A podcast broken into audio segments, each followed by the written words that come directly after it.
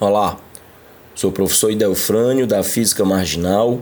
Esse é mais um podcast sobre ótica, conteúdo que faz parte da quarta da ótica. Para você que ainda não conhece, nós organizamos nosso conteúdo, a publicação de conteúdo de acordo com o dia da semana. Então, toda quarta-feira, os conteúdos de ótica, sempre começando às seis da manhã com um podcast novo sobre esse assunto. Então, se você rastrear aí na internet, em qualquer rede social, a hashtag Quarta da Ótica, você vai ver tudo que já foi publicado sobre esse assunto, ok? O meu objetivo hoje é falar sobre refração. É um comentário importante sempre é, ao começar o estudo de refração. Eu sempre faço isso quando, quando vou dar aula sobre esse assunto. É, lembrar ou determinar especificar, esclarecer que refração não é o desvio da luz. A preocupação vem de uma imagem que é comum em muitos livros de ciência, é, quando você tem as primeiras noções de física nas aulas de ciência lá no ensino fundamental, muitos livros trazem uma fotografia de um copo, um copo com água e dentro um copo de vidro e esse copo de vidro com água tem uma régua, um lápis ou uma caneta dentro para mostrar como parece que o objeto está quebrado, está torto. E aí sempre tem uma legenda dizendo: tá vendo como o lápis, a caneta, a régua parece torto? Isso demonstra o fenômeno da refração. E aí tem a ver com o desvio que neste caso a luz sofre ao passar de um meio de propagação para o outro, nesse caso ar e água, e o vidro também, né, que o vidro é transparente. E aí isso muitas vezes põe na cabeça do aluno que refração associa o termo refração com o termo desvio. É, mas o que acontece? E aí a explicação do que é refração começa lá na ondulatória. Um tópico, inclusive, que já foi, já foi motivo de um podcast é, mas em ondulatória, você pode rastrear a hashtag Quinta da Ondulatória e, e vai encontrar um podcast falando sobre isso. O que determina a velocidade de propagação de uma onda é o meio em que ela se propaga. A luz é, é uma onda, luz é onda eletromagnética. Então a velocidade de propagação depende do meio de propagação. Ah, o uh, que acontece? Se a luz muda o meio de propagação, então, quando a luz vem, sei lá, a luz do Sol, a luz de uma estrela qualquer, vem do espaço sideral, onde é vácuo, e entra na atmosfera da Terra. Então, você tem aí uma mudança de meio de propagação, tem uma mudança no valor da, da velocidade de propagação. No exemplo da foto que eu descrevi, é, para que você consiga enxergar a porção do objeto que está dentro d'água, a luz refletida pelo objeto tem que atravessar a água, atravessar o vidro, atravessar o ar para chegar no seu olho. A, a própria formação da visão, a luz se propaga no ar, então tem que para entrar para atingir sua retina, ela tem que atravessar a córnea, atravessar os humores vítreo e aquoso. É, então são materiais diferentes, meios diferentes de propagação e a luz vai mudando sua velocidade de propagação. Então, tudo isso é refração. Então, refração é o nome que se dá à mudança da velocidade da luz quando ela se propaga em meios diferentes. E aí, o que acontece? Se são velocidades diferentes, então isso pode causar um efeito, um impacto, uma mudança na trajetória retilínea da luz. Então, quando a luz incide na superfície de separação entre os dois meios. E a gente pode pegar uma imagem bem clássica para ir falando, você ir me ouvindo e tendo uma imagem na sua cabeça. É muito comum quando se lembra de refração as imagens é, de uma pessoa olhando para dentro d'água ou de um peixe olhando, entre aspas, é, de dentro para fora d'água. Então, o dióptro, como a gente chama, né, o conjunto de dois meios diferentes de propagação da luz, ar, água. Então você imagina a luz incidindo na superfície da água, então refratando do ar para a água. Existe um ponto de incidência do raio de luz. E aí uma fala comum em ótica é que em todo ponto de incidência sempre passa uma reta normal. A reta normal significa uma reta perpendicular à superfície e é uma reta imaginária que serve como referência para medir o ângulo de incidência.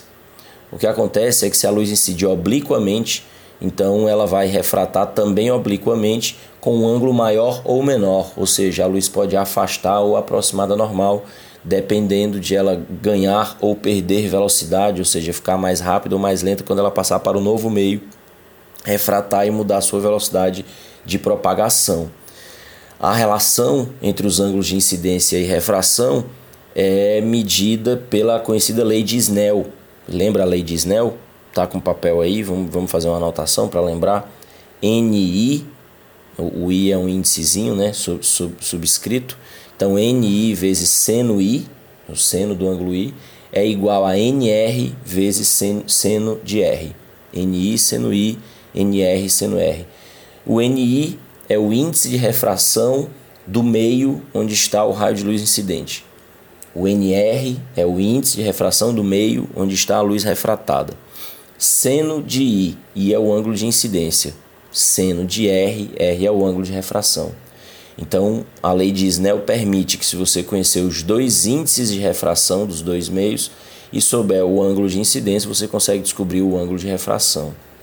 É, de cara, já, já vou explicar a coisa matematicamente, já que a equação está aí na sua frente, se você anotou no papel. Se o seno de i for igual a zero, então você vai ter um seno de r também igual a zero. Concorda? Zero de um lado da equação, zero do outro lado da equação. Qual é o ângulo que tem é, seno igual a zero? Um ângulo de zero graus. Se você lembrar do ciclo trigonométrico, o ângulo de zero graus tem seno igual a zero. Então o que eu estou dizendo é que se eu tiver um ângulo de incidência de zero graus, cujo seno é zero, eu vou ter, segundo a equação, segundo a lei de Snell, um seno de R igual a zero, que quer dizer que o ângulo de refração também é zero graus. O que, que significa um ângulo de incidência e um ângulo de refração de zero graus? Que o raio de luz está em cima da reta normal. Ou seja, é uma incidência normal à superfície, perpendicular à superfície. E nesse caso a luz passa também normal, também perpendicular. Então ela não sofre desvio nenhum. Então a lei de Snell serve para provar, o que na prática também é possível comprovar, que se um raio de luz incide perpendicularmente à superfície de separação entre dois meios, ela vai mudar de meio de propagação, portanto vai mudar a velocidade de propagação, portanto vai refratar mas não vai sofrer desvio. Então é possível que haja uma refração sem desvio, o que é mais uma maneira de provar que refração não é o desvio que a luz pode sofrer quando passa de um meio de propagação para o outro.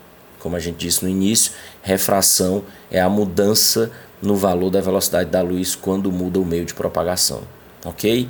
Então, refração não é o desvio que a luz sofre. O desvio é um efeito possível que a refração pode ter, tá?